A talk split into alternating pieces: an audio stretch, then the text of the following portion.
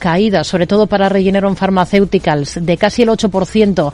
Tenemos también en el lado negativo a Biogen, los descensos superiores a los 3 puntos porcentuales. Entre las alzas, hoy rebota Tesla, más de un 7%. Advances Micro Devices está también con subidas del 6,5%, lo mismo que Nvidia. Son algunos de los movimientos más interesantes a esta hora de la tarde en el principal mercado del mundo. Lululemon, lo hemos contado, está, es protagonista también de la jornada y está recortando más más de un 9%. Vamos a mirar a, algunos de estos valores que destacan en Estados Unidos. Lo vamos a hacer con Ricardo González, gestor de GPM y autor del libro El Código de Wall Street. Hola Ricardo, ¿qué tal? Muy buenas tardes. Hola, buenas tardes, Rocío. Bueno, tenemos a los índices estadounidenses de momento con tono positivo al otro lado del Atlántico. Son ganancias que son más acusadas en el caso del Nasdaq 100, superan el 1,7%. ¿Cómo ve las cosas ahora mismo? ¿Qué niveles vigila porque considera claves en los principales índices de Wall Street?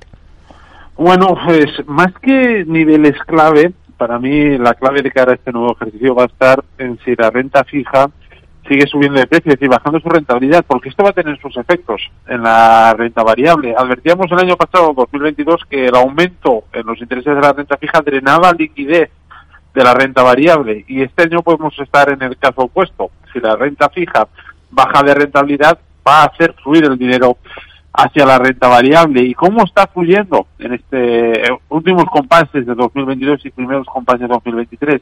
Pues estamos viendo una mayor fuerza de Europa con respecto a Estados Unidos y no nos tiene que extrañar porque eh, en el entorno actual, eh, los tipos de interés están más altos de lo que habíamos visto durante la última década, perjudica especialmente a sectores tecnológicos que necesitan, digamos, financiación barata para funcionar bien. Y Estados Unidos tiene mucha ponderación tecnológica ahora mismo. En cambio, los sectores de corte más eh, cíclico eh, se benefician en este entorno que estamos actualmente y Europa tiene más peso en ese tipo de sectores. Esa es la clave, ¿no? Que está haciendo que Europa esté funcionando mejor que Estados Unidos. Hay que ver si este, este eh, mejor comportamiento de Europa con respecto a Estados Unidos se mantiene durante las próximas semanas, lo cual es previsible si así se mantienen las políticas monetarias, porque sería, pues estaríamos ante un 2023 que puede ser especialmente favorable para la renta variable europea, más que para la americana, que nos había acostumbrado a estar más fuerte en los últimos años. ¿Cómo suelen ser los primeros meses del ejercicio en Estados Unidos y sobre todo qué pautas se establecen o se suelen establecer en función del color con el que se salda ese primer mes del ejercicio? Porque hay estadísticas que apuntan a años alcistas si enero es alcista, ¿no? Sí, bueno, ah, eh, si empezamos por la primera pregunta, ¿no? Eh, hay que decir que históricamente después de un ejercicio en el que Wall Street ha experimentado caídas de más del, 20, del 10%, recordamos que el año pasado el SP500 prácticamente cayó un 20%, se observa que el año siguiente se han mantenido las dudas durante el primer tercio de ejercicio, es decir, cuando venimos de un año muy malo, las dudas en Wall Street suelen mantenerse al menos durante el primer tercio del ejercicio.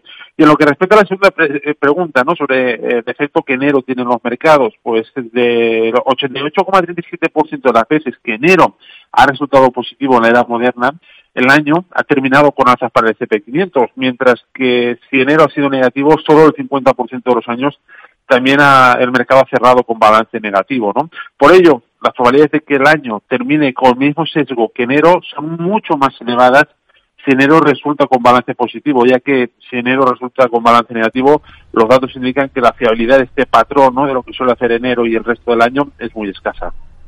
Tenemos protagonismo para Goldman Sachs si nos detenemos ahora en valores, en compañías, por ese anuncio de despidos en todo el mundo para abordar un entorno eh, un ejercicio tan complicado como es el actual, ¿qué niveles vigilaría en una compañía como esta, en Goldman Sachs? El sector financiero históricamente se beneficia de entornos de tipos de interés crecientes, ya que esto aumenta sus márgenes de beneficio. Y esta circunstancia está empujando tanto al sector financiero eh, y también con él a Goldman Sachs, a que vimos recuperar la trayectoria alcista en octubre y que actualmente está buscando apoyo en su promedio móvil de 30 semanas. Mientras dicho promedio mantenga su estructura alcista, tanto el sector como el valor, las perspectivas serán positivas. Hmm. Tenemos también en el punto de mira una compañía como Macy's, lo hemos contado, porque espera ingresos por debajo de su previsión para el cuarto trimestre del, ejercicio y un gasto limitado este año por culpa de, de la inflación. Por técnico, ¿cómo está el valor ahora? El sector minorista es uno de los más débiles actualmente en Estados Unidos, aunque Macy's está tratando de desmarcarse de ese lastre bajista sectorial desde principios de noviembre. Tenemos que ver si en las próximas semanas el valor es capaz de superar la cota de los 23,30 dólares, porque en caso de hacerlo y ser capaz de mantenerse fuerte y alcista, estaría mandando un mensaje positivo después de las caídas que registró en 2022. Hmm. Otro de los valores en los que nos fijamos es Salesforce por esa búsqueda que ha anunciado la compañía para ahorrar entre 3 y 5 mil millones de, dólares. ¿Cómo está esta, esta compañía ahora mismo si la analizamos por técnico?